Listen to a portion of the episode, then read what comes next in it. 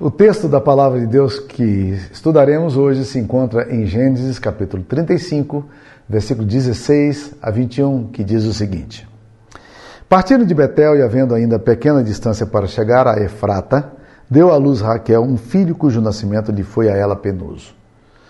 Em meio às dores de parto, disse-lhe a parteira: Não temas, pois ainda terás este filho. Ao sair-lhe a alma, porque morreu, Deu-lhe o nome de Benoni, mas seu pai lhe chamou Benjamim. Assim morreu Raquel e foi sepultada no caminho de Efrata, que é Belém. Sobre a sepultura de Raquel levantou Jacó uma coluna que existe até o dia de hoje. Esta é a palavra de Deus, tá? Bem, vamos estudar aqui uma coisa muito interessante. Esse texto é um texto muito intrigante. Ele nos fala, meus queridos irmãos, de uma experiência muito pesada vivida pelo nosso patriarca Jacó. Raquel, como sabemos, era a mulher do coração dele. Ela demorou para ter filhos, teve José, e agora está grávida novamente de um outro filho chamado que se chamaria Benjamim.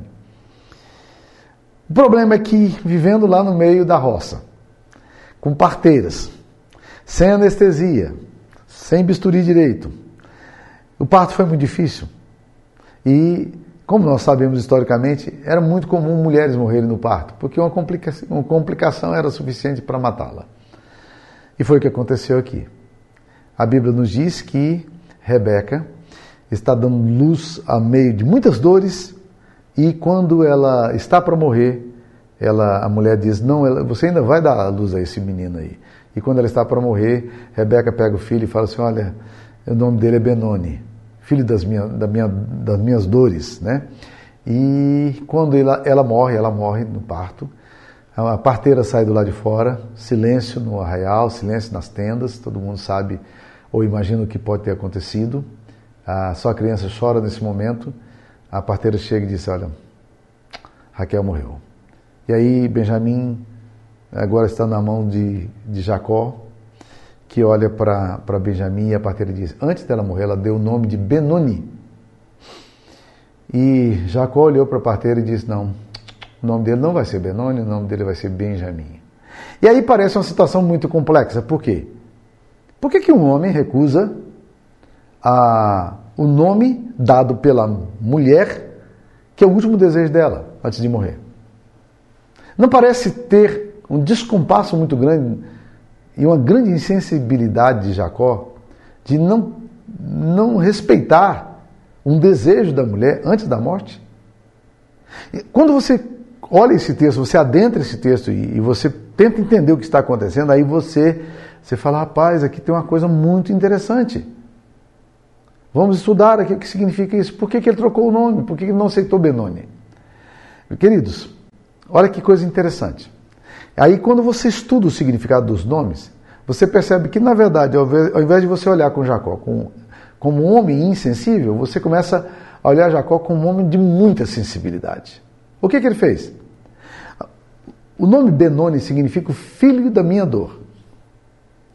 E quando ele recebe o menino aqui, a esposa morta, ele fala: Não, esse menino aqui não vai se chamar filho da minha dor. Esse menino será Benjamim. Sabe o que significa filho? Filho do meu lado direito. Muito interessantes, né? Filho do meu coração. Filho do meu coração. É isso que ele está dizendo. Ele não quer que o nome do filho dele esteja associado a uma tragédia. Ele quer que o nome do filho dele esteja associado ao amor, ao afeto. Olha que coisa fantástica. Jacó, esse homem durão, esse homem lá da roça. E o que ele faz é surpreendentemente positivo. Já imaginaram esse menino crescendo a vida inteira, quando perguntavam qual é o seu nome, os amiguinhos dele, ele ia dizer: Ah, eu sou filho da minha dor, da dor da minha mãe. Ah, por quê? É porque no parto minha mãe morreu. A vida inteira o nome dele estaria associado a uma tragédia, a uma dor, a perdas. Mas agora, quando os amiguinhos dele perguntavam: Qual é o seu nome? Ele dizia assim: sou filho do lado direito de meu pai. Meu pai guarda no coração a mim. Olha que orgulho Olha que coisa maravilhosa de um filho dizer, né? É filho da mãe da mão direita. É algo positivo. Isso introduz o tema que eu quero tratar hoje. Como é que nós nomeamos os nossos filhos? Nomear é dar nome. Mas mais do que o nome que você dá ao seu filho, José, Joaquim, Benedito, eh, Samuel, Potenciano, né? mais do que esses nomes que você dá, na verdade você está dando para ele, é, é, muitas vezes, você nomeia os seus filhos com adjetivos. Você é um menino inteligente, você é um menino aventureiro, você é um menino esperto, você é um menino querido, você é uma menina linda. Que adjetivos nós damos aos nossos filhos? Porque a forma como nomeamos os nossos filhos é a forma como eles começam a ver a si próprio. O primeiro espelho que os filhos possuem é o espelho paterno e materno. É o espelho da casa. Que nome nós damos aos nossos filhos? Os nomes representam a identidade dos nossos filhos, quem eles são. Então, como é que você tem nomeado os seus filhos?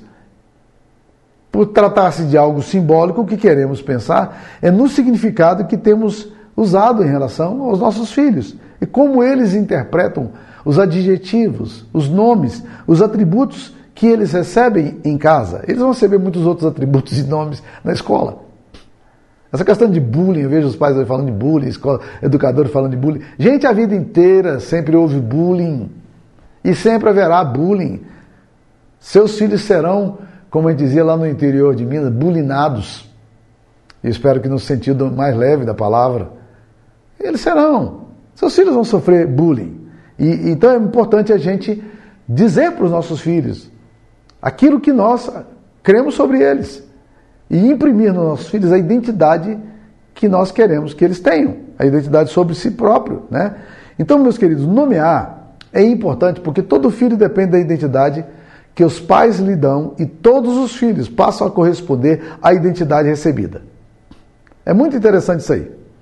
Quando você estuda um pouquinho de psicanálise, por exemplo, a psicanálise afirma que a sexualidade é uma coisa biológica, como nós sabemos.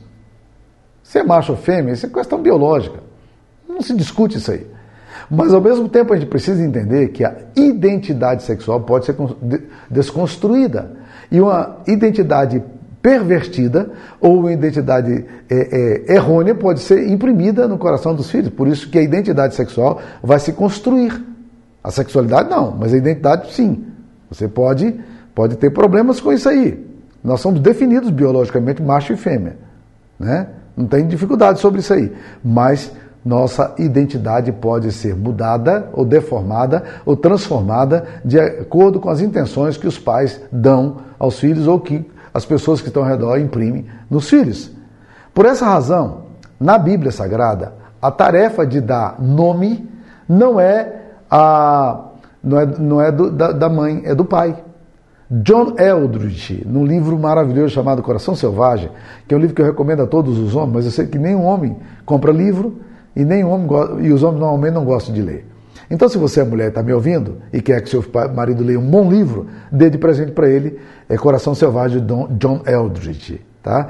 Esse, nesse livro, ele fala sobre a questão da masculinidade. Mas se você der o livro para ele e falar, esse livro aqui é para você ler, porque o pastor Samuel, ele não vai ler. Então deixa lá no banheiro, deixa no cantinho da cabeceira, um lugar onde ele possa pegar, eventualmente, ele se interesse por isso. Tomara que sim, né? Porque se você der para ele ler, ele não vai ler. Então, nesse livro, ele afirma que masculinidade é outorgada. Olha a frase de John Eldridge. Um menino aprende quem ele é e o, e o que aprende quem ele é, o que tem de outro homem, na companhia de homens. Ele não aprende isso do mundo feminino. O pai ou uma presença masculina saudável é fundamental na construção da identidade masculina dos meninos. É por essa razão que na Bíblia Adão recebe o nome de Deus, Abraão recebe o nome de Isaac. E, e, Rebeca resolve dar o nome dos meninos dele de Jacó e Esaú, e aí a coisa complica. Infelizmente, Isaac não nomeia seus filhos, mas é Rebeca quem lhes dá os nomes. E a vida inteira, o que que, o que, que, o que, que Jacó procura? Ele procura a identidade dele. Até que Deus, lá no final, que sabia do que ele precisava, diz: O seu nome será trocado. Não mais Jacó, enganador, suplantador, mas Israel, príncipe com Deus. Deus nomeia Jacó agora, e é a primeira vez que o termo Israel aparece na Bíblia Sagrada. Era tarefa de Isaac, não de Rebeca, nomear seus filhos. Mas na sua louca tentativa de afirmação, é, ele, Rebeca vai lá e, e faz as coisas da forma equivocada. E quando nasce Benjamim, e Raquel lhe dá o nome de, de Benoni, Jacó vai e diz: Não, essa atribuição aqui é minha. Essa responsabilidade aqui é minha. Eu que tenho que, que dar.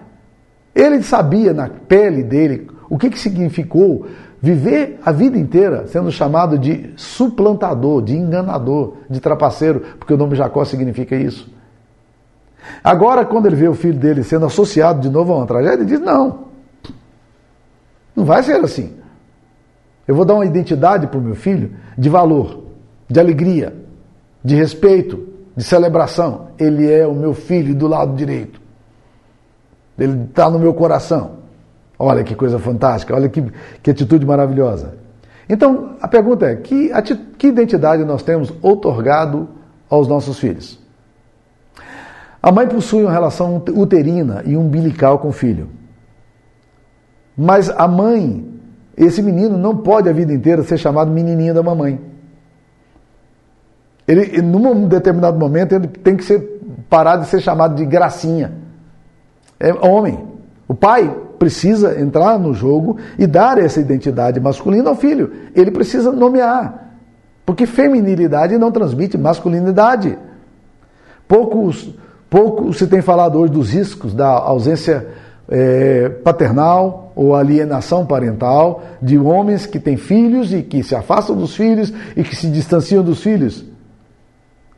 E existe muito problema com isso aí.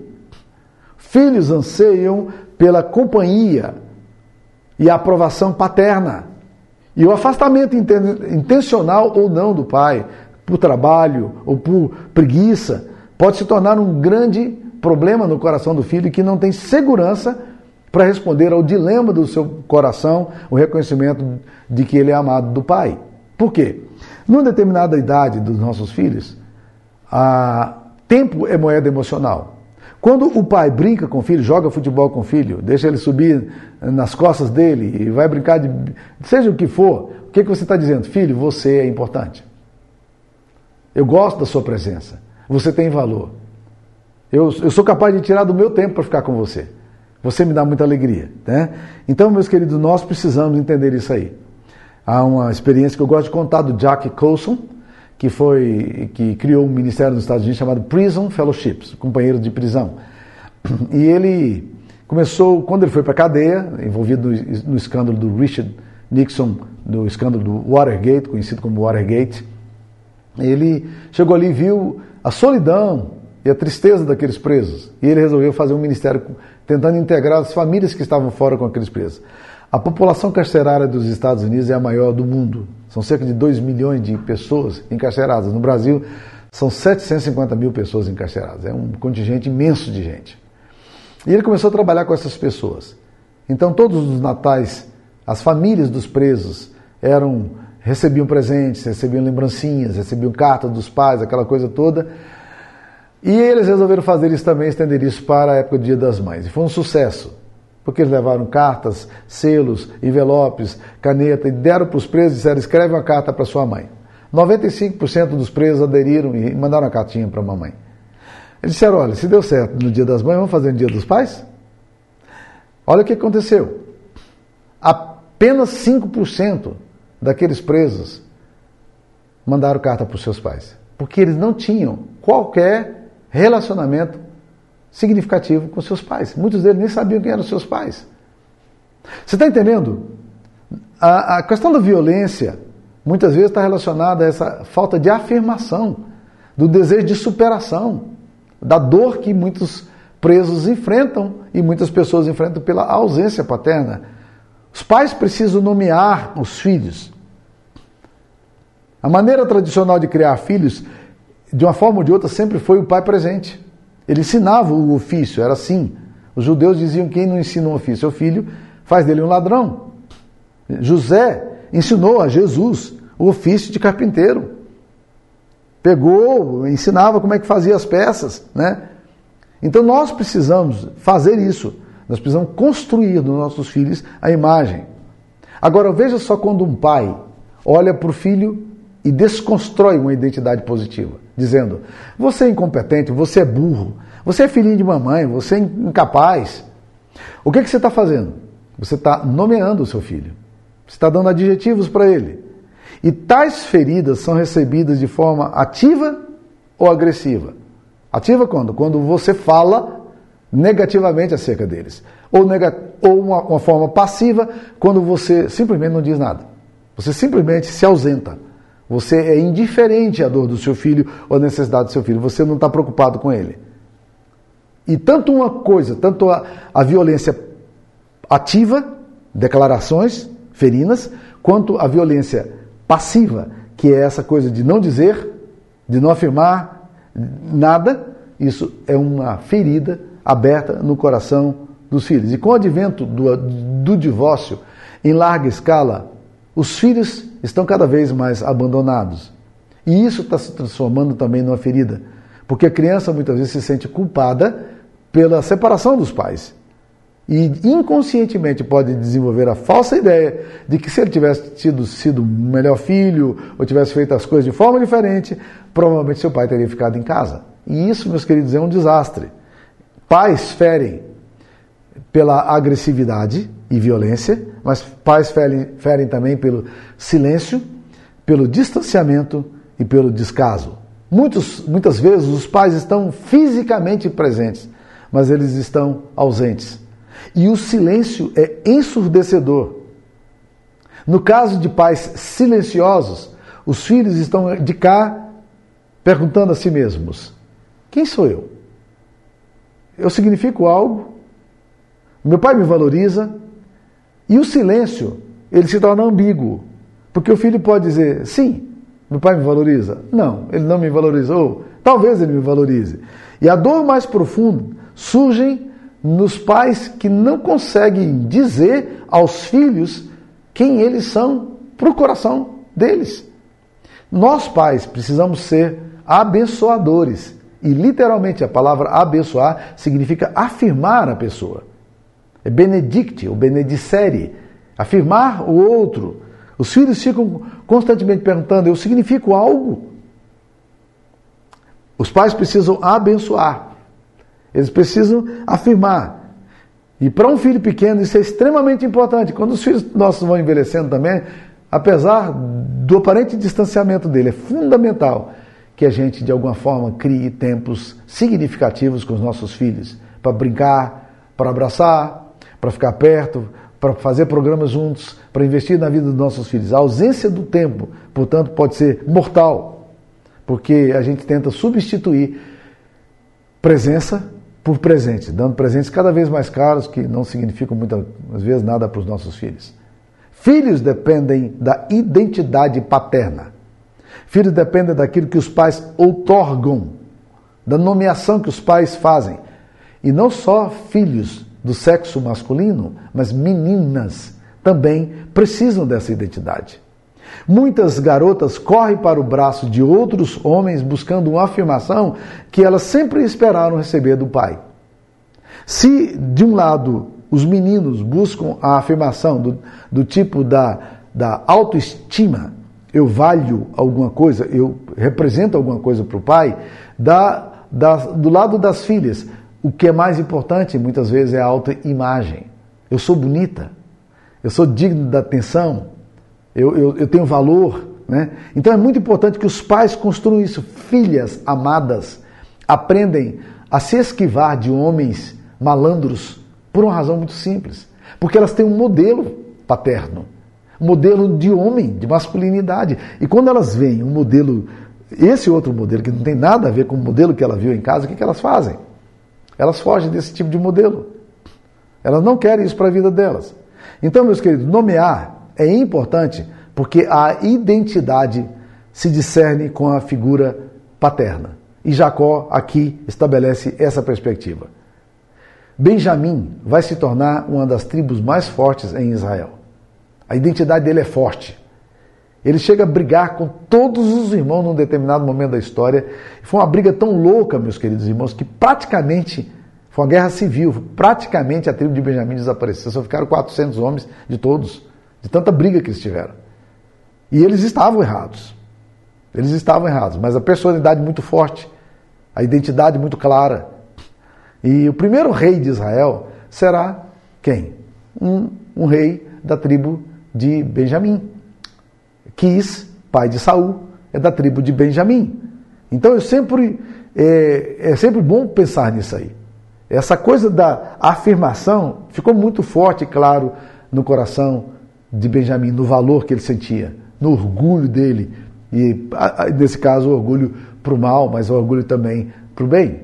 Eu sempre me impressiono muito com, a, com o modelo de paternidade que existe na Trindade. Vocês já pararam para pensar como o pai ama o filho? E como o pai honra o filho? E como o pai é glorificado no filho? Essa relação de amor e respeito. A Trindade é uma comunidade. Deus Pai, Filho e Espírito Santo, os três é, compartilham de um mesmo projeto. Não há hierarquia sobre eles, mas há papéis claros, definidos. O Pai planeja, o Filho executa, o Espírito Santo aplica. Mas uma coisa que a gente percebe muito é que Deus, o Deus Trino, na infinita graça dele, no projeto da redenção, no plano da redenção, o que, que eles fazem? Eles de, de, decidem na eternidade que o Filho viria para resgatar a humanidade dos seus pecados e, e reconciliar novamente a humanidade com a Trindade. E Jesus vem. Deixar de ser Deus e se tornar humano foi uma experiência muito pesada. Ele desvestiu-se completamente da sua glória.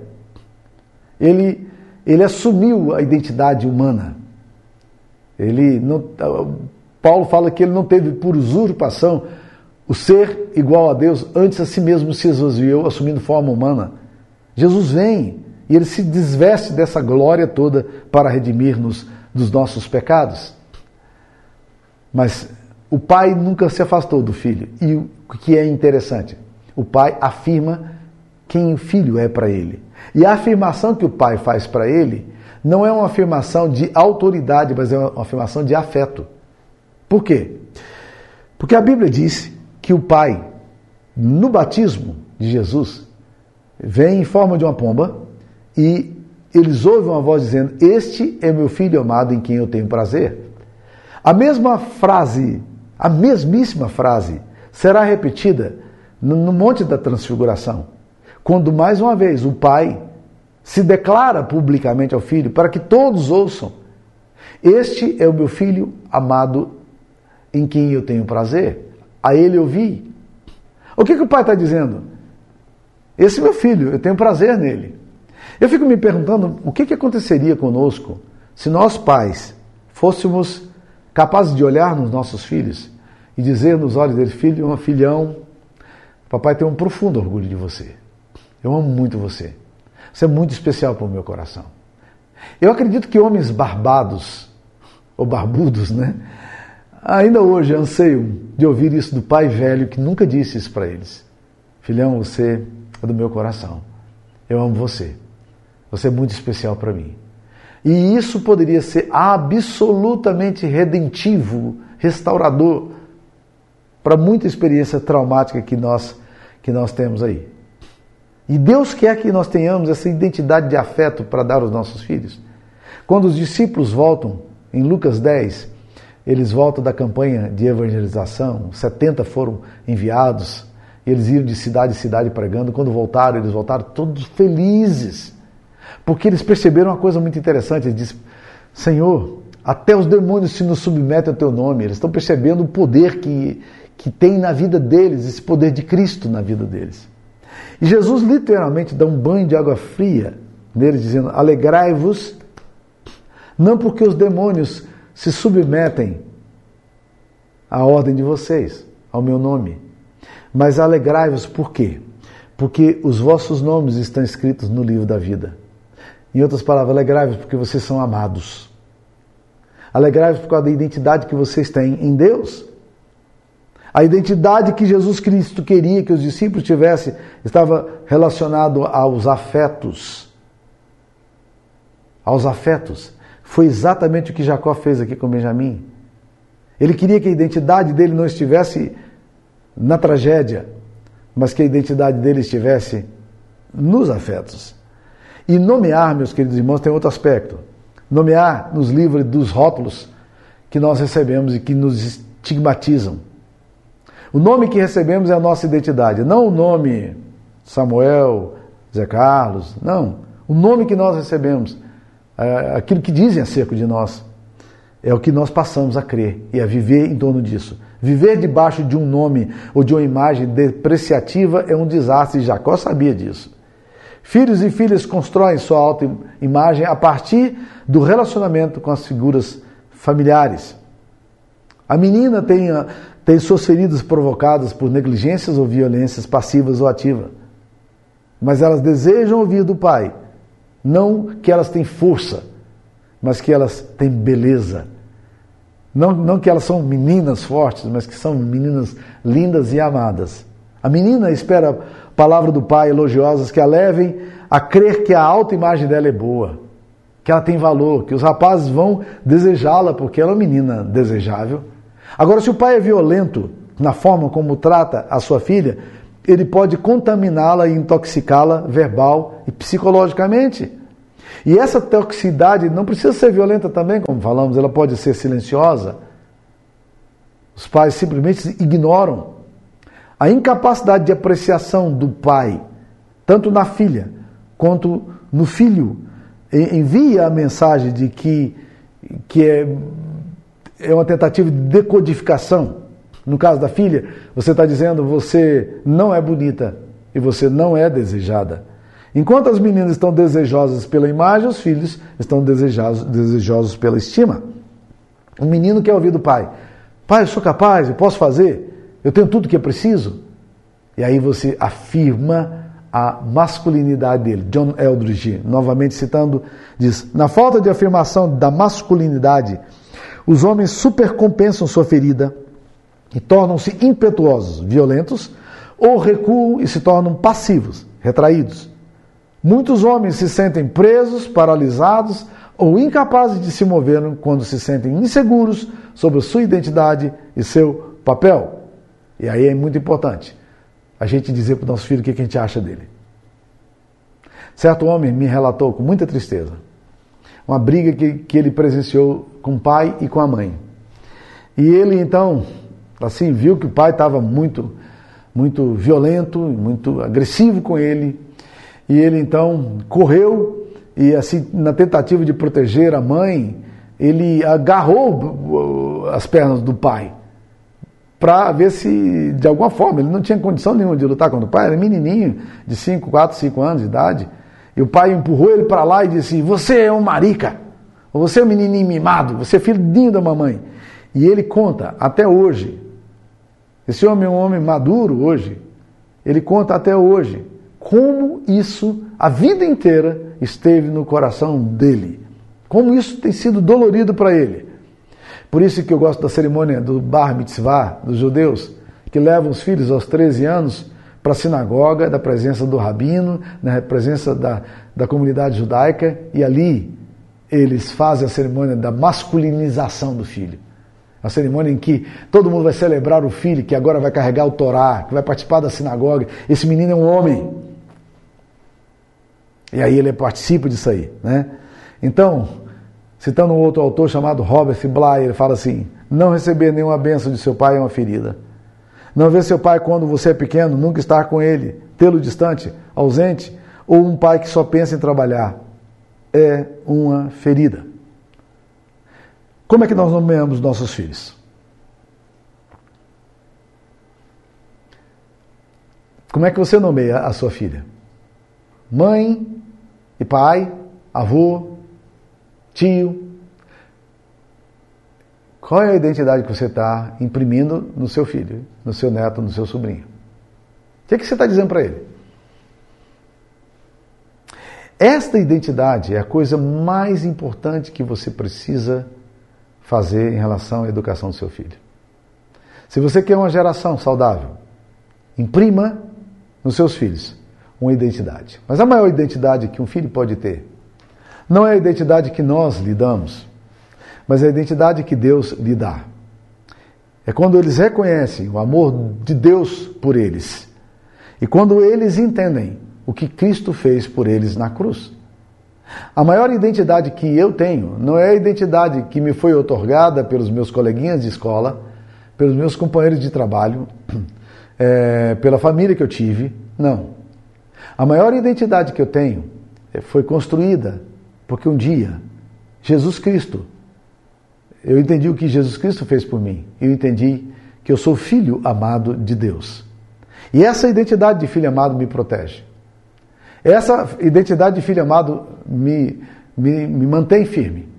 Quando eu passo pelas minhas crises, quando a minha identidade, a minha autoestima tende a cair, quando eu me sinto desamparado e, e sou capaz de olhar para o amor de Deus na cruz, o amor sacrificial de Cristo, que morreu na cruz para me dar um nome que está escrito por Ele mesmo e que eu só vou conhecer esse verdadeiro nome nas, na, nos céus, porque Ele vai me dar um novo nome, mas que já começa a presenciar a graça desse, desse novo nome, dessa maravilhosa nomenclatura que o Pai me dá. Isso muda completamente a minha história. Eu não sou órfão. Eu não sou abandonado. Eu não fui entregue a mim mesmo. Não.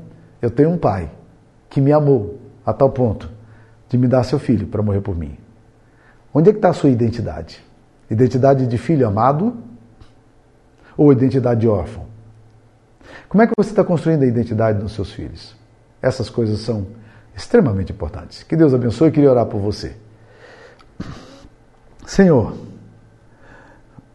nós precisamos dessa identidade que vem dos céus. O que os homens dizem a nosso respeito, o que as pessoas dizem a nosso respeito, nos machucam tantas vezes, nos ferem tantas vezes. Muitos de nós fomos tão profundamente marcados por negação,